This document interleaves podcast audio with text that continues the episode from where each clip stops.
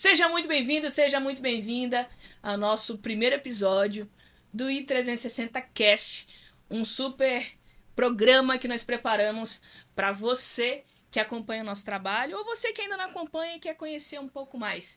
Hoje eu estou aqui com os meus amigos, né, com esses profissionais incríveis, Matheus e Bosco, e nós temos muito para falar para vocês.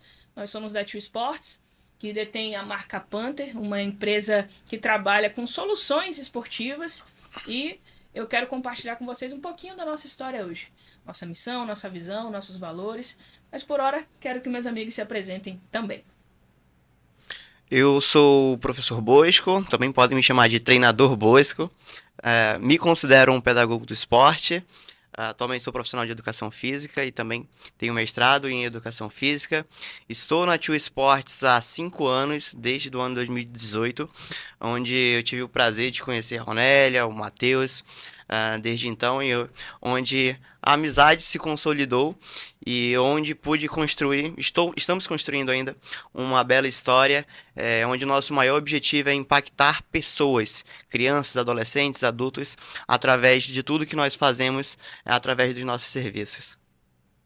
Bom, galera, me chamo Matheus Vasconcelos, eu sou psicólogo esportivo, me formei pela Universidade Federal do Amazonas, sou especialista em psicologia do esporte, membro da Abrapesp, Conheço a Ronélia bem antes né, de começar a trabalhar com, com ela. Conheci a, né, a treinadora Ronélia das quadras, de ver ela do outro lado das quadras, geralmente, né?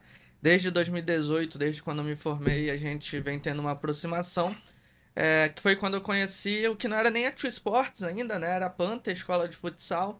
E um pouco da, da filosofia da escola, do modo de trabalhar né, com a iniciação esportiva, me chamou muita atenção porque coincidia com a maneira que eu enxergava o esporte, com que eu acreditava no trabalho em relação com crianças e adolescentes. E desde lá a gente vem fazendo uma parceria aí que se prolonga, já são cinco anos, já vamos para o sexto ano, né? E quem sabe a gente chega nos dez anos contando um pouco do que é construir o esporte né, aqui na cidade de Manaus.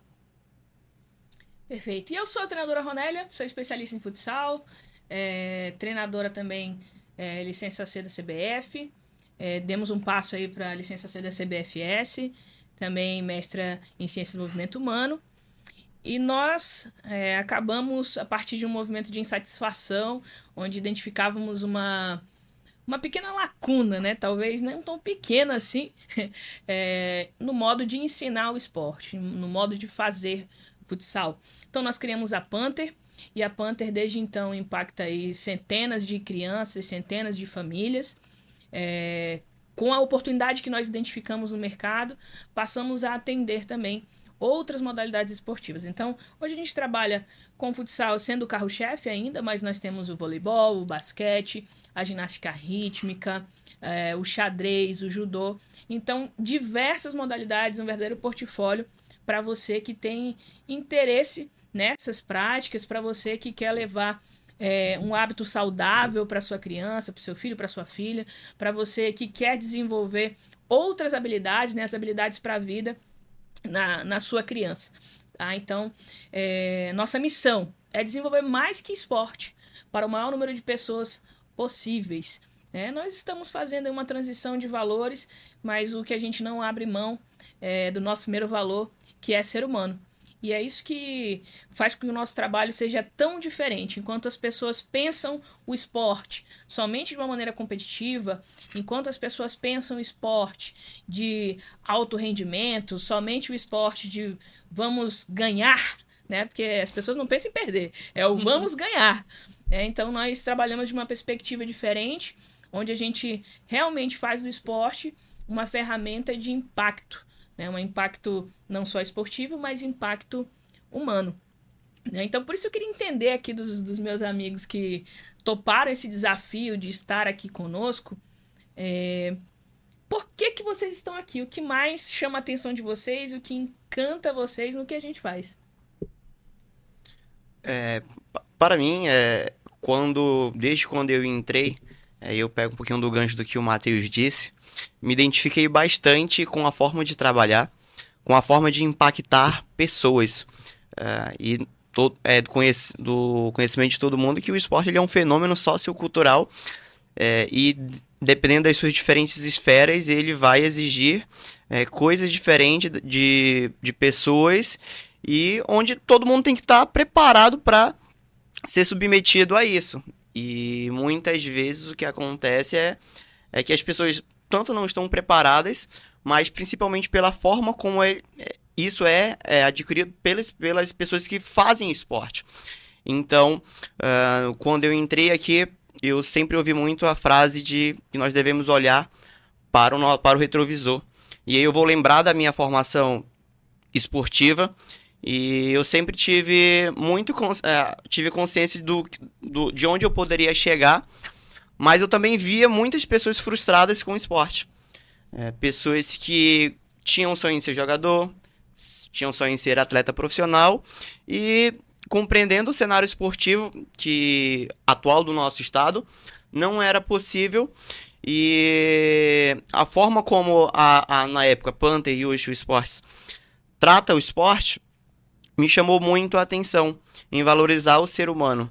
E eu me vejo primeiramente sim como um ser humano, antes de um jogador ser um jogador, antes de um, é, um treinador ser um treinador, um professor em formação acadêmico também, é, ser um futuro profissional, ser um atual acadêmico. Antes de tudo, nós somos seres humanos.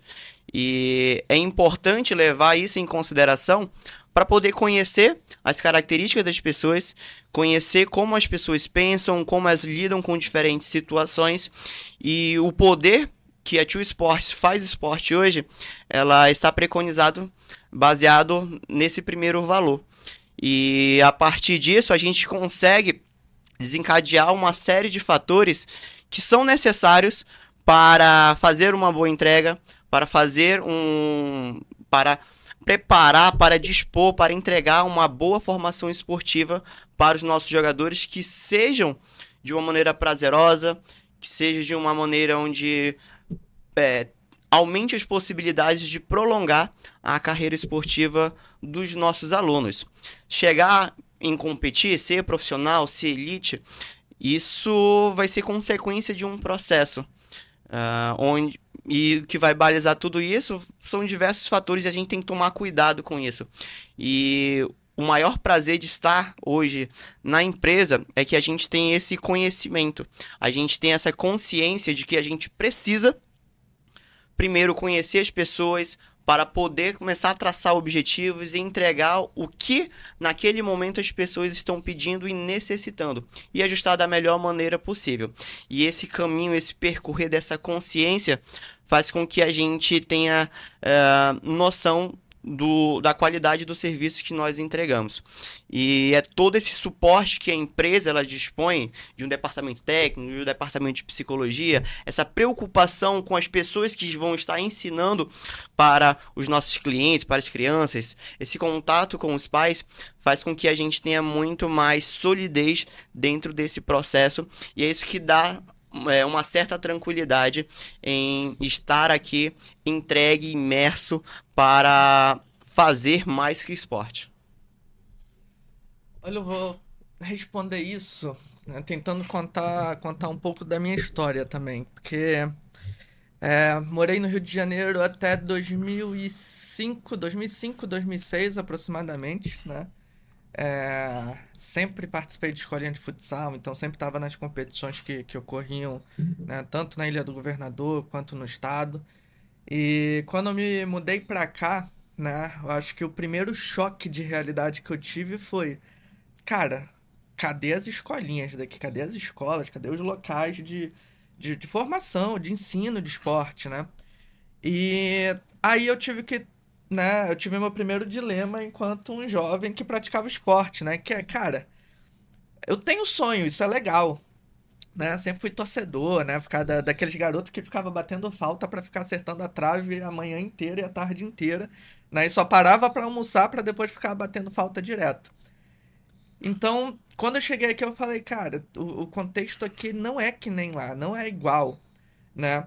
E quando eu entrei na escola, né, tava no, no ensino fundamental na época ainda, eu acho que eu tava pelo sétimo, oitavo ano, mais ou menos. Né? Então tinha sempre alguém que praticava esporte e assim, nunca era coisa positiva, nunca, sempre eram coisas muito negativas, né, de tudo que, que acontecia no contexto amazonense mesmo.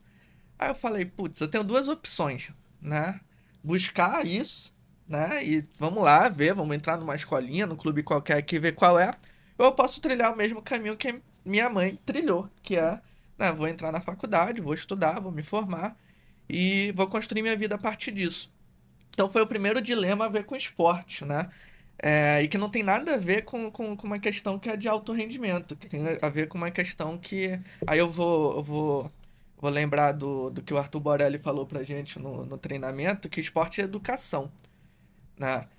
Então, eu acho que o primeiro passo da minha trajetória foi isso, né? Eu tive, eu vivia o esporte e de repente eu tive que me deparar com um momento que eu tinha que escolher entre investir mais tempo no esporte ou investir tempo na, é, na educação. Então, nesse momento, eu tomei a decisão. Entrei na, na faculdade, comecei a estudar, descobri a psicologia do esporte dentro da, dentro da graduação, né? Não sabia que existia psicologia do esporte, comecei a me dedicar à psicologia do esporte.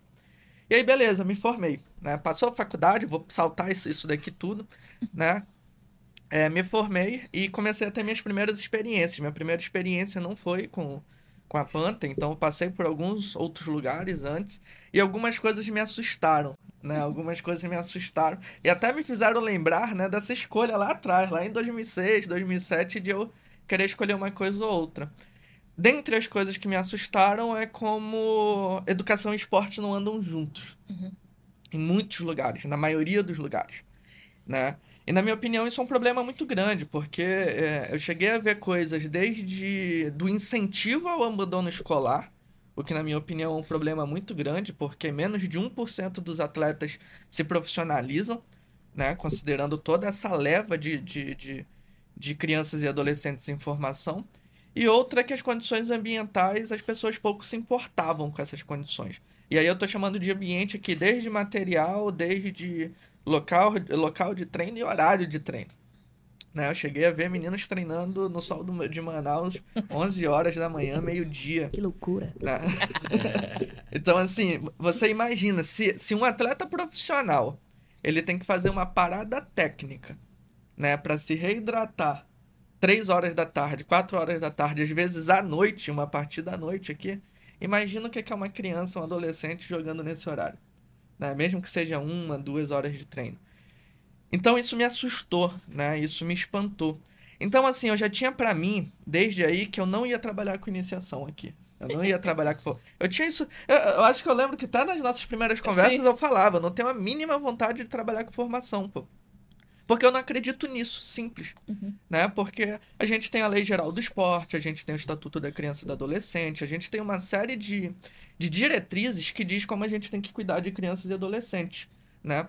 E o esporte ele não é um mundinho à parte para a gente desconsiderar essas coisas. Então, quando eu conheci é, é, o trabalho dessa mulher aqui, eu falei, opa, peraí, vamos escutar. E aí uma das coisas mais legais é que é a apostila né, do treino social, né, que é, uhum. que, é, que é uma apostila que direciona né, grande parte da, do trabalho pedagógico que o professor Bosco tem muito mais domínio para falar. Né, um dos pilares é a parte socioemocional. Aí eu falei, putz, já tem alguma coisa diferente aqui. Já tem uma coisa que é diferente. Então, quando eu olhei isso, né, isso me agradou de, de tamanha forma que eu falei, cara, vale a pena estar tá aqui. Vale a pena estar tá aqui porque é, talvez eu enxergue e encontre pessoas que estão trabalhando com pessoas, literalmente, né? E tratando crianças e adolescentes como crianças e adolescentes, né? Que aí eu penso que é o principal desafio de trabalhar com esporte, né? A gente, a gente lidar com esses polos, né? Que são formação da pessoa e essa busca por desempenho, né? São coisas que são possíveis de conciliar? Sim, mas é muito difícil. Mas é muito difícil, exatamente. É muito difícil porque o, o sistema, né, o sistema humano, digamos assim, é, é também muito difícil. É, quando a gente traz a família para participar, isso se torna um desafio, porque você tem a família que tem um tipo de cultura, existe aquela cultura familiar, o treinador, a treinadora, a instituição também tem um tipo de cultura né? E, e, conseguir fazer que esses interesses estejam alinhados realmente é muito difícil. Mas essa a fala de vocês, né? Essa seria a minha segunda pergunta. O Matheus ele adentrou um pouco mais sobre isso e falou sobre a metodologia, né? Direto ou indiretamente falou sobre a nossa metodologia. E eu sempre digo para as pessoas que a gente começou num processo meio contrário, né? Uhum. É, hoje eu faço consultoria para algumas escolas de esporte e a parte metodológica é um problema para a maioria. É, isso me orgulha do trabalho que a gente faz, porque a gente criou a metodologia primeiro e depois é, que a gente foi levando outros processos para dentro do nosso negócio. Então vamos falar um pouco sobre a metodologia, sobre a nossa parte socioemocional. Tá? A gente fala de habilidades para a vida, as pessoas falam que ah, o esporte é importante para desenvolver um cidadão de bem, que o esporte, enfim, quando leva aquela abrangência mais é, social, as pessoas falam sobre tirar as crianças da ociosidade, alguns, no caso, que passam por é, vulnerabilidade social, tirar da marginalidade. Então, é, a nossa metodologia ela é para todo mundo. Uhum. Né? Todo mundo precisa desenvolver aspectos é, sociais, aspectos emocionais. E a gente faz do esporte, se você for lá na minha bio, faço do esporte a minha forma de impactar. Então, essa é, é a forma que a gente melhor trabalha e que a gente escolheu trabalhar, porque que a gente fez escolhas realmente. Então, o que a gente, o que a gente faz é com muito cuidado, com muito carinho. Né? A nossa metodologia ela trabalha aspectos como a concentração, a autorregulação, criatividade, comunicação. Só que a gente faz isso não só fora da quadra, a gente faz isso dentro da quadra. E, e aí é um grande diferencial porque as pessoas não sabem como fazer isso. Enquanto profissionais de educação física, enquanto profissionais do esporte, é, as pessoas têm um senso comum, por exemplo, usar como palestra para desenvolvimento de habilidades socioemocionais, palestra. Criança vai para aula para ter palestra? Não vai, gente. Criança vai para aula para brincar, para se divertir, para aprender, para exercer do jogo trabalho. Então, a nossa metodologia, ela tem ali a, a, cereja do bolo, que são os aspectos socioemocionais, e de maneira transversal, por conta de utilizarmos os jogos, a maneira como a gente desenvolve essas habilidades também está dentro do jogo. Que a gente chama de, de jogo das habilidades ou o momento da sensibilização. Então, dentro das nossas práticas, a gente consegue trazer essas competências, né, desenvolver essas competências e fazer uma reflexão com nossos alunos. Então, eu queria saber aqui do, do Matheus e do Bosco, é, como é que vocês enxergam a nossa proposta metodológica, se vocês conhecem outras propostas, né, e se, se realmente vocês acham que a nossa ela é um, um diferencial. Posso ir nessa? Pode. É, vamos lá. Primeiro, prim... responder a primeira questão, né? Se eu conheço. Conheço, mas assim, é mais comum é, conhecer a ausência de propostas metodológicas. Né? Sim. eu, eu, não sei se a gente pode chamar de uma metodologia não ter metodologia. mas, mas isso é o mais comum, tá? É, e eu tô falando isso porque, assim, é, se, eu, se eu for perguntar para um professor o que, que ele tem de planejamento de trabalho de um mês inteiro dentro da True Sports, nossos professores vão ter, né? É, isso, pensando em psicologia, se pensando em qualquer coisa no esporte, na verdade, né, é, acaba sendo um facilitador, porque a gente sabe que tem uma direção, tá? Então, assim, é, conheço muito mais a ausência em diversos lugares do que a presença de, de, de uma metodologia, tá? Agora, o que mais me chama a atenção, tá? Se tratando de metodologia, e vai entrar um pouco até aqui no, no, no porquê um psicólogo do esporte dentro de uma empresa esportiva, quando a maioria dos lugares, até às vezes clubes, né, que, que tem milhões, às vezes não tem um profissional de psicologia. Eu penso que. Eu acho que lá por volta de 2019, mais ou menos, Ronélio. Eu lembro que eu falei, eu falei pra Ronélia é, Ronélia, nosso trabalho tem que ser com os treinadores. Sim. Né? Primeiro, a gente tem um monte de criança e adolescente, um psicólogo não dá conta. É muita gente, né? Só que é, o papel pedagógico do treinador esportivo, ele é fundamental quando a gente está falando de esporte. Então, legal. Pode ter um psicólogo lá na beira de quadra, mas o psicólogo ele jamais vai substituir o papel que esse treinador exerce. Então teve uma coisa, né, que me chamou a atenção que era a gente precisa pensar em como desenvolver os nossos treinadores, porque a gente tem a metodologia, legal, mas a metodologia ela é exercida por uma pessoa, por um humano que precisa estar tá bem, né, que precisa estar tá bem não só no aspecto de, de saúde mental, de qualidade de vida, mas precisa estar tá bem no sentido de entender o que ele está fazendo e o porquê ele está fazendo aquilo. Né? Então, quando nos últimos anos, né, pensando no, no departamento de psicologia da True Sports, a gente veio adentrando é, estratégias de cuidado com os nossos treinadores. Né? Como, por exemplo, a gente teve ao longo desse ano né, o programa de aceleração de treinadores na iniciação esportiva. Nosso principal foco é desenvolver o que a gente chama de soft skills, né? Que são habilidades básicas, né? São habilidades humanas, onde a gente prepara os nossos treinadores para lidar né, com as demandas que são sociais, que são psicológicas, que são humanas dentro do contexto de treino.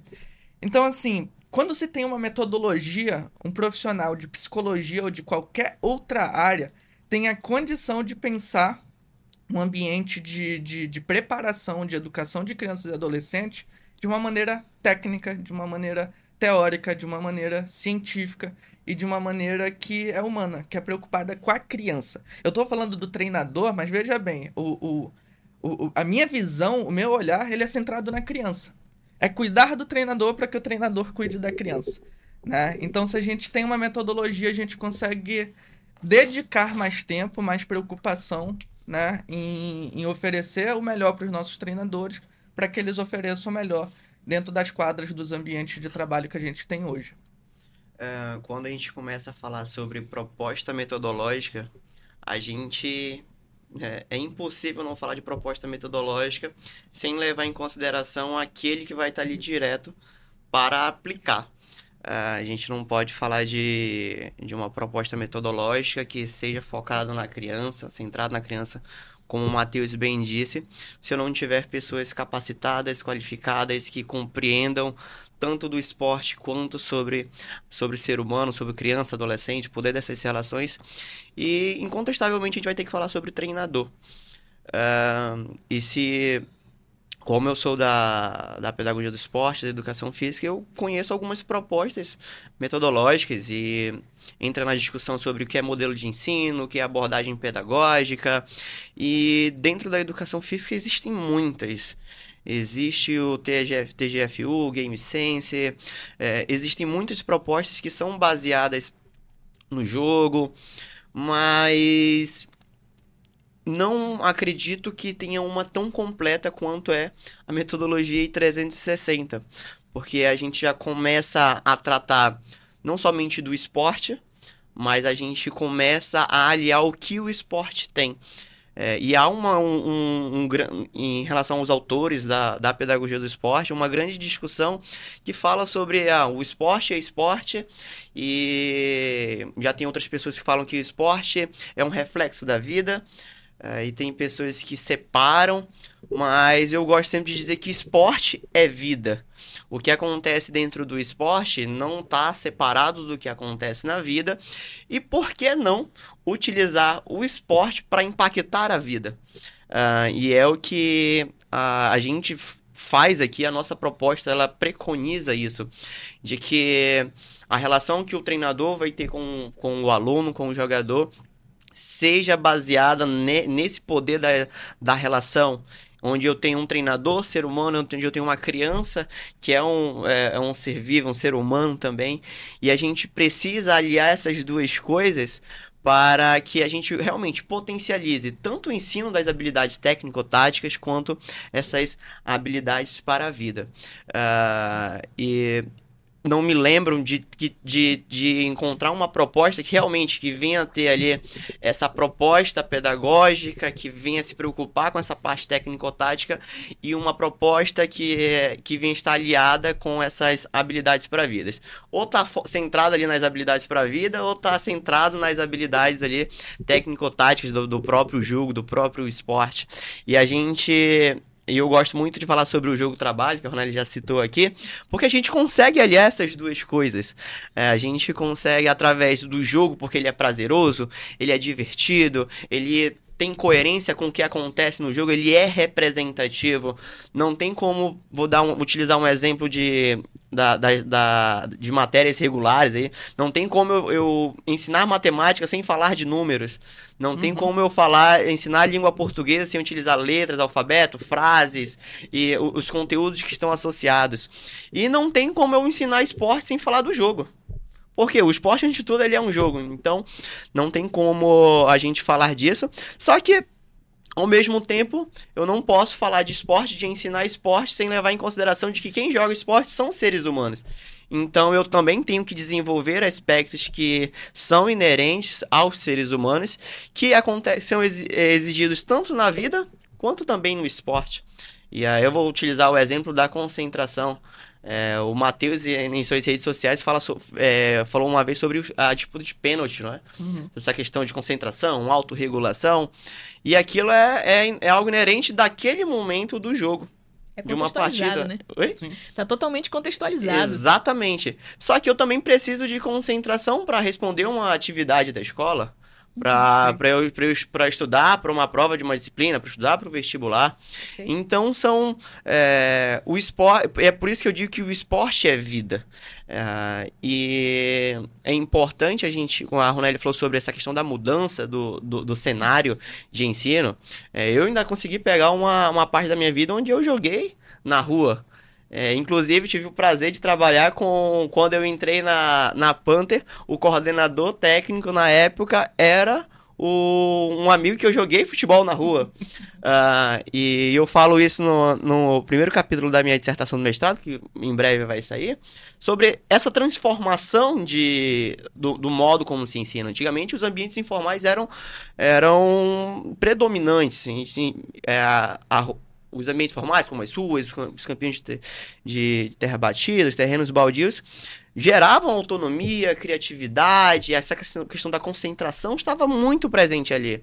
Mas são dados ali do, do IBGE de que houve um aumento de entre 2008 e 2018, um aumento de mais de 100 mil carros na, foram para as ruas. O aumento de, de, da quantidade de prédios é, cresceram cresceu bastante. Uh, já mesmo no final da do, do, século passado, a quantidade de acidentes de trânsito, é, os acidentes de trânsito matavam mais que a, propriamente a criminalidade. Então, uh, a gente se vê é, de um modo, a gente entra em um paradigma onde a gente tem que trazer o que acontecia ali na rua e ajustar para ambientes formais, só que ao mesmo tempo contribuir com essa questão da formação do ser humano.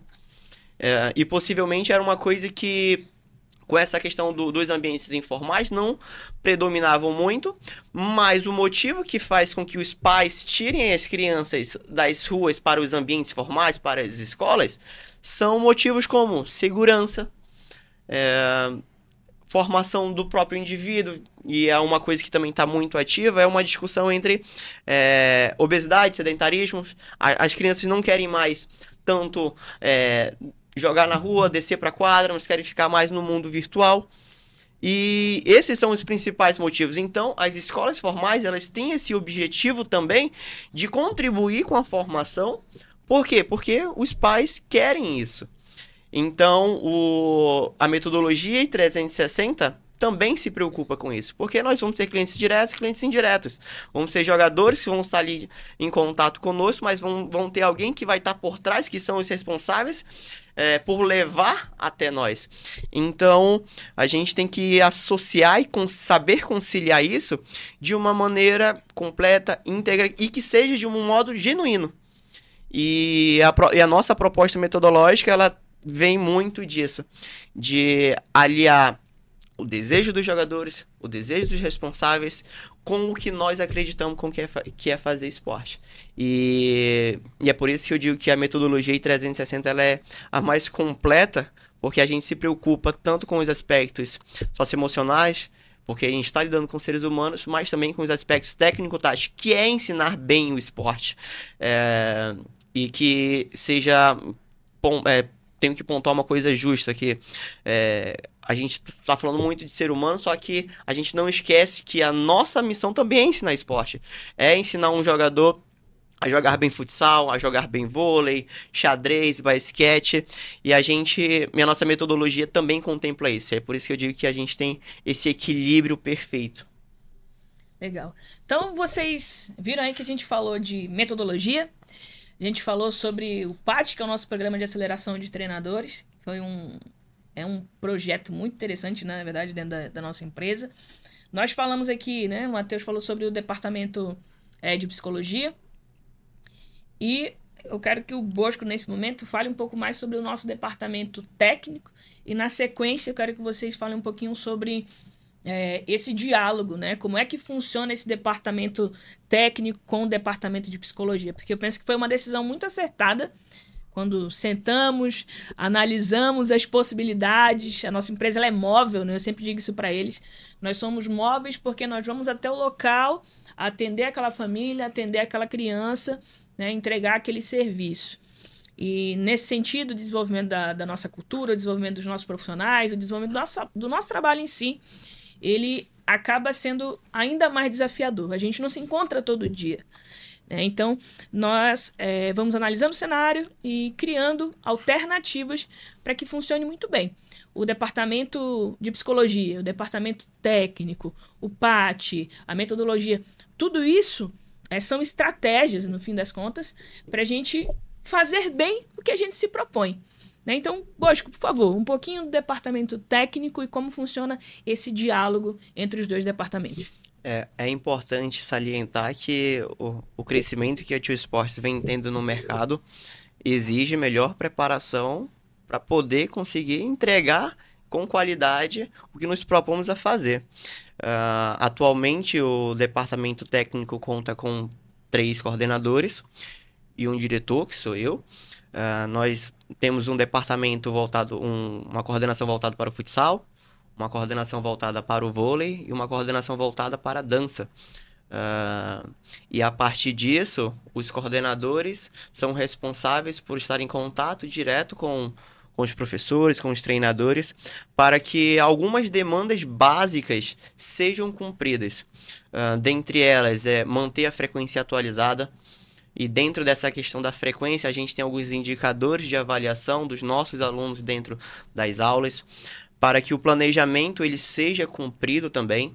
Uh, o Matheus falou sobre o cenário aí quando ele finalizou a faculdade. É um cenário que é, não mudou muito é, até os dias de hoje, mas dentro da nossa proposta, a gente faz esse acompanhamento porque o nosso objetivo final é impactar pessoas, impactar, impactar crianças. E a gente sempre tem um processo muito transparente.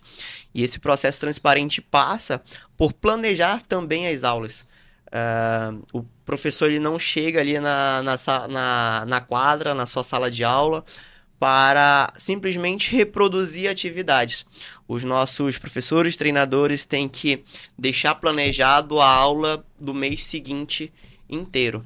Hoje nós estamos gravando, nós estamos no mês de, de outubro. Os professores até o final do mês estão finalizando o planejamento para o mês de novembro e assim é, por seguinte. E os coordenadores eles são responsáveis por fazer esse acompanhamento é, desse planejamento para saber se as atividades estão ajustadas, se estão periodizadas de acordo com o conteúdo que é proposto para aquele mês. Uh, além disso, os nossos coordenadores eles são responsáveis por ouvir uh, as, as ponderações dos nossos treinadores, dos nossos professores, porque eles estão em contato ali direto. O Ronelli falou: nosso, nossa empresa não é móvel, mas essa parte da comunicação ela é muito importante para que a gente consiga enxergar o que está acontecendo dentro das aulas e sempre propor essas melhorias. E eu sou o responsável por, por esses coordenadores para que a gente consiga manter todos os nossos objetivos alinhados. É, a gente comentou no início do, desse podcast que as famílias têm culturas diferentes, os alunos têm culturas diferentes, os treinadores vêm com uma cultura e a gente e a empresa tem a sua própria cultura. E o maior desafio é conciliar todas essas culturas para entregar o esporte da forma como nós acreditamos. E eu faço esse gerenciamento desses coordenadores. Os nossos coordenadores eu sou responsável por acompanhar e os nossos coordenadores também têm algumas demandas básicas, que é realizar pelo menos uma ação mensal durante o mês, seja uma visita técnica é, aos treinadores, seja uma reunião de alinhamento, seja um acompanhamento semanal sobre, sobre o que aconteceu na semana anterior para que a gente consiga manter alinhado. E nenhuma empresa é perfeita. A gente vai encontrar alguns empecilhos. A gente não vai ter um treinador que estará saudável do, do, do início da sua carreira até o final. Ele pode apresentar ali um, ah, pegar uma gripe, uma virose, não poder a aplicar um treino e os nossos coordenadores, juntamente comigo, ficamos responsáveis por gerenciar é, esses pequenos imprevistos que acontecem, mas também além desses imprevistos que são naturais, a gente tenta fazer um acompanhamento sobre como está a saúde mental dos nossos treinadores. Uh, e é aí que entra o nosso diálogo com o departamento de psicologia, porque quando a gente começa a perceber que um treinador está com dificuldade de realizar o seu planejamento, está com dificuldade de realizar o seu a, realizar as frequências, a periodização, a gente entra em contato com o departamento de psicologia é, para que eles po possam nos ajudar com estratégias de como conseguir se organizar melhor, como gerenciar melhor o tempo, uh, ou então quando há algum conflito uh, de algum treinador, de algum professor, uh, a gente repassa a mensagem para o departamento de psicologia, a gente dialoga para que novas estratégias sejam traçadas para que esse cuidado com a saúde mental ela venha também ser priorizada. E quando a gente tem uma demanda mais alta, a gente tem a, a Panther Cup, que é o maior evento do futsal, da nossa marca de futsal, chegando.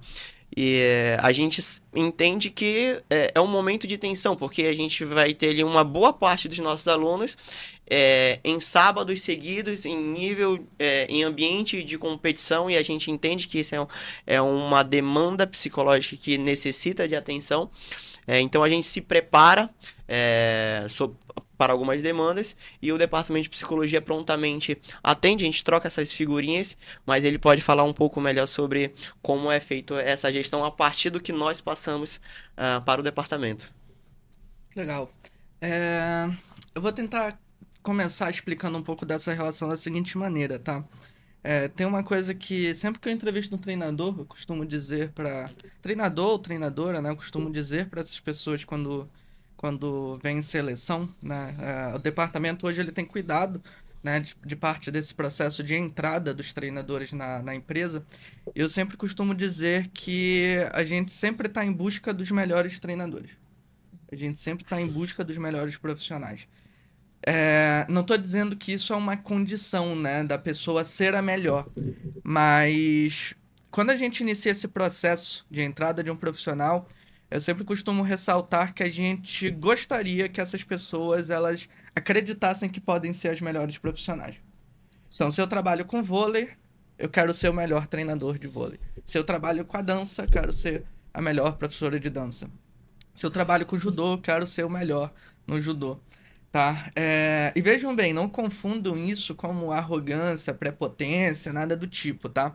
O que a gente está querendo, o que eu estou querendo dizer com isso daqui é que quando a gente tem um departamento técnico, quando a gente tem uma, é, é, um cuidado né, em como os nossos treinadores eles cuidam das suas aulas e como é que eles executam, como é que eles aplicam isso, tá? E aí eu estou falando desde o planejamento, desde uma periodização, né, perpassando por, por uma frequência, passando por, por aplicações de jogos né, que sejam adequados para cada fase de desenvolvimento, eu estou falando que esses treinadores eles precisam acreditar no potencial que eles têm para executar isso, tá? Por quê? Tá, eu estou falando disso daqui como um entrelace entre, entre técnico e psicológico, tá? Porque se eu não tenho um treinador que tem o um entendimento do quanto a ciência dele é importante dentro de quadra, uhum como é que uma criança ou um pai vai acreditar nisso? Entende? Então, é, os nossos treinadores, quando a gente. A gente tem até uma parte do pátio que foi os, os treinadores vendem, né? Sim. É, Maravilhoso. O, o, o, o tre, treinadores que vendem. Não, a gente não quer dizer que é um treinador que, que vai sair tagarelando né, sobre como é importante estar no esporte. É, e nem vai trabalhar no departamento comercial da empresa, tá, gente? Exatamente, não é isso. O que a gente está querendo dizer é que esse professor ele tem uma condição técnica, ele tem uma condição de preparação, ele tem um suporte da empresa de forma que ele enquadra venda, sem ele precisar fazer nada além de uma boa aula. Perfeito. Né? Então, quando a gente fala dessa relação com técnica e psicologia, né, é, a gente tem esse pilar que é de saúde mental, mas a gente tem um pilar que é de desenvolvimento de pessoas, né? E é por isso que eu disse, né, e repetindo aqui, que os nossos treinadores eles acabam sendo um braço muito importante de cuidado, né? Tom Bosco falou, por exemplo, os professores já estão pensando a periodização, né, o planejamento do, do, do mês seguinte. A gente, na conversa de psicologia, técnico e gestão, a gente já está pensando qual vai ser a capacitação que nossos treinadores vão ter em janeiro. Isso. A gente está em outubro, tem novembro, dezembro, e a gente está pensando o que, é que nossos treinadores já precisam em janeiro para 2024 inteiro, tá? É, não é só antecipação, é preocupação e cuidado com que também as crianças, o que, que nossos clientes vão precisar no ano seguinte. E tem uma coisa que a gente faz regularmente, que é o ano-ano, onde a uhum. gente, o departamento técnico tem algumas perguntas ali pré-prontas e para a gente colher um feedback realmente dos treinadores, para saber o que, que ele está achando do processo, um, quais os pontos que ele precisa melhorar, quais... Uh, o que, que ele está achando do suporte que ele está tendo. E a gente literalmente, a gente pede para eles darem notas e dizer o porquê. E aí, com isso, a gente contribui é, para formar treinadores que, que também tenham autonomia, que é, eu sempre falo muito de via de mão dupla, onde a gente, o departamento entregue aos treinadores, mas que os, os treinadores também devolvam de lá. Porque eu falei sobre, com, com, sobre os alunos, e eu também agora falo sobre os treinadores, o poder que a relação tem é, o poder que as interações elas vão exercer para uma entrega de, de qualidade. Porque se, se eu tenho um, departamento técnico que apenas abastece, que apenas um lá joga informações, um departamento que apenas exige, que cobra, mas que não ouve os treinadores, Uh, a gente vai ter uma balança aí desequilibrada e, consequentemente, vamos ter, vamos ter mais chance de ter profissionais insatisfeitos. E profissionais insatisfeitos vai refletir dentro da quadra com aulas que não vão ter qualidade e uma hora a corda arrebenta mesmo, porque vai ter reclamação de jogador, vai ter reclamação de pai, e isso vai impactar em, em, toda, no, em todo um ecossistema. Então a gente sempre preza por essa via de mão dupla para que a gente tenha transparência no processo para entender quais são os desejos, as satisfações, as insatisfações dos treinadores para que a gente possa melhorar. E é por isso que é, a gente sempre pensa nessa questão da antecipação, do planejamento para 2024, sobre como está o nosso cenário hoje uh, e sempre olhando naquilo que a gente precisa melhorar. Uh... Uma, coisa legal que você está falando em relação a isso é que uh, veja, veja bem como é que ter uma metodologia ela impacta em tudo que é processo, né? É, o departamento é técnico, mas ele não tem preocupação técnica só. O departamento é psicológico, mas ele não pode se preocupar somente com o psicológico, né? Sim. né? Então, é, a metodologia que se aplica né, de desenvolvimento para para os nossos clientes, para as crianças e adolescentes, ele acaba impactando toda a cadeia de gestão também. Então, tudo tem que ser 360 no Exatamente. final das contas. É. E, e assim, tem mais alguns. Nós já falamos de bastante bastante atividade, né? Bastante, bastante processos que nós temos dentro da True Sports. Mas nós temos mais. Tá? temos mais. E o que eu gostaria de compartilhar, e vocês não me deixem esquecer, porque o nosso tempo ali no relógio está correndo. É, são mais algumas atividades que. Alguns processos, atividades como queiram, que nós implementamos é, na True Sports. E, e eu eu sou suspeita para falar porque eu sempre sinto muito orgulho do que a gente faz, né? Mas esse ano nós implementamos o que nós chamamos de SH, que são as Sports Homework, que são as tarefas de casa é, do esporte, tá? Essas SH é uma forma que a gente encontrou é, de fazer com que os nossos alunos e alunas conheçam um pouco mais da modalidade que praticam, né? a fim de que se tornem realmente fãs daquele esporte. Né? No fim, é, além desse engajamento, vão virar consumidores dessa modalidade. É a nossa contribuição também, direta ou indireta, para a indústria esportiva. E nesse sentido, eu queria entender é, do Matheus e do Bosco o que, que eles pensam sobre a SH, dessa implementação, é, qual o olhar deles para a nossa SH, né, que a gente procura fazer também dela um momento é, para a família. Então, o nosso aluno, nossa aluna leva ali a, a tarefinha para casa relacionada ao esporte, uma vez no mês, não dói, tá? Uma vez no mês. E de repente eu tenho eu tenho um pai, tenho uma mãe é, sentando ali com seu filho e com a sua filha para falar sobre o esporte que ele ou que ela pratica. Eu tenho uma avó, tenho um avô. eu faço um momento desse momento também da família e certamente um momento que vai ser é, lembrado por essa criança, vai ser marcado é, na infância desse nosso aluno. Eu, eu nasci um ano antes do falecimento do Ayrton Senna, né? É... Curiosamente, ídolo. Mesmo não tendo visto Ayrton Senna, eu tenho memórias de Ayrton Senna como se eu tivesse visto Ayrton Senna. Uhum. Eu nunca vi Ayrton Senna correr, né?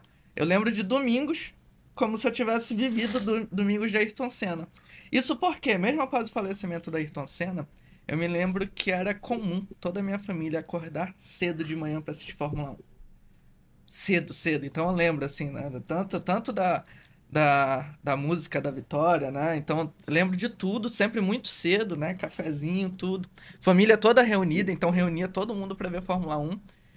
É, e com o tempo isso foi, né? É, desaparecendo um pouco da. Eu acho que no Brasil inteiro, né? Por conta da, da ausência de, de um ídolo, de uma de uma representação. Quando você fala da, da, das tarefas de casa, é bem interessante, porque eu vejo como uma tentativa de resgate de uma cultura que as famílias têm perdido, que é de acompanhar o esporte, de entender o que é o esporte, né? Então, quando uma criança se engaja, quando uma criança se engaja em entender, por exemplo, eu vou dar um exemplo aqui do que, é que pode ser uma tarefa, uma tarefa para casa. É, um, uma criança, um adolescente do futsal, uma turma, ela pode ter de tarefa para casa, por exemplo, quem foi campeão da última liga de futsal. Perfeito. Né? Ou então quem é o capitão do Magnus, uma da, das principais equipes do país. Essas crianças elas vão sair com aquilo atiçada. Pô, quem é? O que, que é isso, né? O professor ele pode contar o que, que é o Magnus, o que, que é a equipe. Ela vai para casa, né? Conversar sobre, sobre isso com a família. Quando a gente faz esse movimento, eu vejo muito no sentido de tentar resgatar uma cultura é, que a gente perdeu em grande medida, tá? Perdeu porque é, crianças e adolescentes hoje tomam uma chuva de informação, né? Estão com celular, estão com um monte de coisa, então assim, é muita informação bombardeando, o que é muito ruim no sentido de, de, de saúde mental para crianças e adolescentes, tá? Então, quando a gente passa essas tarefas, é pensando tanto no engajamento, mas em como é, crianças, adolescentes e famílias podem criar um estado de interação e de interesse por uma modalidade. Então a gente não quer somente que ocorra é, de uma criança ir para a quadra, treinar e acaba o esporte ali na vida Perfeito. dela depois que ela sai. Perfeito. A gente quer que o esporte de fato ele entre nas casas, eles, este eles estejam é, presentes na vida das pessoas, né? Então, eu vejo que isso é, é, é, um, é uma metodologia, é uma estratégia né, de a gente tentar reconstruir algo que há muito tempo a gente vem se descuidando. Que há muito tempo a gente vem se descuidando, né? E eu penso que é por isso que a, a relação hoje do, do brasileiro com, com diversos esportes, ela tem sido mais fragilizada. Hoje, por exemplo, a gente vê o brasileiro muito mais atacando seus atletas de diferentes modalidades, porque a gente tem perdido o vínculo com que é a essência do esporte, né? A gente tem perdido o vínculo porque a gente se distancia. Então, qualquer coisa que aconteça no esporte, as pessoas levam para várias esferas da vida, mas se esquece que tem uma pessoa ali também, né? Então, acho que, que eu tenho uma perspectiva muito positiva nisso, né? Porque isso também engaja nossos treinadores, no sentido de entenderem que eles precisam conhecer a, a, modalidade melhor do que toda criança e adolescente. Porque tem criança que conhece, conhece esporte melhor que a gente, cara. Sim, sem tem uns, às vezes, que vão conversar, sabe no, o, o, nome completo de um time e a gente não sabe. Isso. Né? Então eu penso que, que é interessante nesse sentido. Eu penso que é, isso tem o poder né, de, de a gente conseguir trabalhar para além do esporte, né? A gente acaba alcançando a família e quem sabe até fortalecendo um vínculo família-criança que às vezes vai se perdendo no cotidiano, vai se uhum. perdendo no dia a dia, porque tudo é trabalho, tudo é escola, tudo é problema, é fazer mercado, é não sei o que, é levar o cachorro. E aí? Sim. É, eu já falei que o esporte é vida, que o esporte é um fenômeno sociocultural, e eu quero começar é, responder essa pergunta com uma situação que aconteceu uma certa vez comigo dentro de uma de umas unidades de escola formal que a gente trabalha. que a gente presta serviço, é, eu cheguei na escola e tinha um grupo de alunos, ali esse quarto, quinto ano do Fundamental 1, falando sobre times.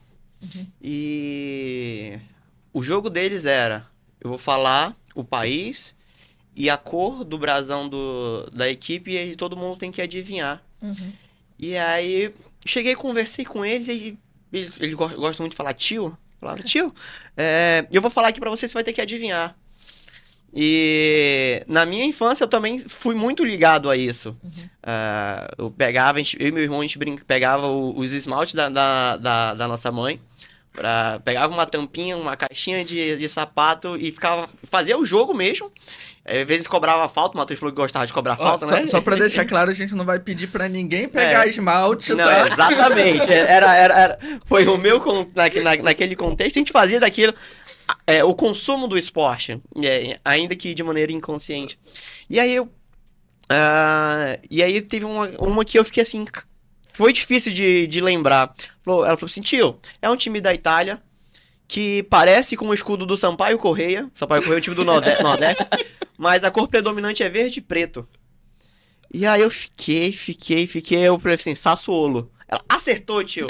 Eu, mas quando eu, antes de responder, eu, eu fiquei perguntando, eu fiquei me questionando, será que ela vai saber que é o Sassuolo? quando eu falei, ela falou assim, cheio, é isso aí mesmo, tio.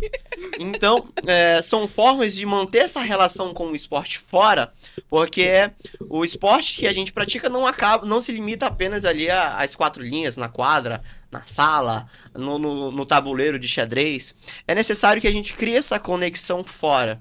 E assim como o Matheus, também tive muito essa conexão na minha infância. A primeira lembrança que eu voltei de futebol é, foi do Santos, de 2002, ganhando o Campeonato Brasileiro, das pedaladas do Robinho, depois da Copa do Mundo. Antes disso teve a Copa do Mundo. E é, eu tenho muito fresco na minha memória ainda a Copa do Mundo de futsal de 2004, do Neto chutando a bola no travessão ali, chorando. E em 2012 dando a volta por cima. Uh, em 2004 que eu tinha 8 anos. E tudo isso fica muito à vista da memória. Uh, então, é, é importante que essa cultura realmente seja resgatada. E a gente já falou muito aqui sobre família, já falamos sobre crianças, e agora é importante que a família esteja presente nesse, nessa construção. A gente fala de, de construir uma formação esportiva positiva e é inegável que a família ela tem um papel fundamental. E quando a gente fala sobre esportes homework, a gente precisa entender que os pais podem estar presentes, devem estar presentes. E quando é, a gente passa, a gente delega essa função para os professores, para os treinadores, a gente sempre exercita que eles falem. É, ó, pede ajuda do papai, pede ajuda da mamãe, é, se tem um final de semana, para que. Porque isso vai ser um estreitamento natural e que vai trazer boas lembranças. Uh, a gente vai lembrar, é, futuramente o aluno vai lembrar de que ó, eu, eu conheci mais sobre o futsal, eu conheci mais sobre a dança, eu conheci mais sobre o xadrez, porque eu tive a ajuda do meu pai, ele sentou comigo, me ajudou a pesquisar. Uh, e é uma cultura que precisa ser fortalecida. Quando a gente pergunta para os alunos uh, se eles qual é a principal referência do futsal, eles vão lembrar de primeira do Falcão. Mas muitos outros vão lembrar, lembrar de jogadores de futebol. Uh, e até mesmo é, jogadores de xadrez. É, qual, qual é a referência que eles têm? Uh, tive uma aula semana passada de xadrez onde os alunos é, não conseguiram citar o nome de três grandes mestres do xadrez. E atividade, é, coincidentemente, é, o Matheus falou sobre personagens, a, a SH do mês de outubro é o aluno levar para casa e levou uma folha com dois quadros e eles deviam colocar a foto de um profissional homem e um profissional mulher da modalidade que ele pratica. Então ele vai ajudar a conhecer, os pais vão, é, vão poderão ajudar para também conhecer o que acontece da modalidade fora do ambiente da sala de aula. Perfeito. Nós estamos caminhando aqui para o fim desse episódio, infelizmente, mas eu quero, na verdade, agradecer a presença de todos e finalizar é, com meus amigos aqui. É, queria que eles, em uma frase, colocassem ali é, o que esperam da True Sports daqui para frente. Eu espero um alcance de verdadeiro impacto, que venha continuar a ser um verdadeiro impacto, pois há muitas crianças, adolescentes, famílias que precisam de um processo humanizado. Legal. Pergunta difícil, hein? Sim. E o tempo tá se esgotando. Vou. vou, vou talvez resumir uma palavra. Eu espero da, da True Sports o que talvez seja de merecimento da empresa, que é o protagonismo, tá? Protagonismo no sentido de a gente assumir, abraçar a, a realidade que a gente tem de ser referência naquilo que a gente se propõe a fazer. Então, eu acho que daqui para frente a gente está no momento de assumir esse protagonismo. Ah, muito bom. Isso deixa a gestora com mais responsabilidade ainda, né? Se eles estão com tantas expectativas. Mas o que eu espero para nossa empresa é continuar é, impactando as famílias rumo a mil alunos, mil famílias. Isso nos dá uma responsabilidade muito, muito maior. É, continuar tratando o esporte e as crianças da forma que merecem, sobretudo é, fazendo que as pessoas enxerguem o esporte com a potencialidade que ele tem. Não é só um futebolzinho da escola, não é só a lutinha da escola, não é só o balezinho, é tudo que essas modalidades podem ajudar a desenvolver nos filhos e filhas de vocês. E que através da nossa empresa a gente continue contando com profissionais de tanta excelência como eu tenho o privilégio de trabalhar com esses dois. Muito obrigada por você que acompanhou esse episódio de hoje e fique com a gente para os próximos. Até logo. Valeu, pessoal.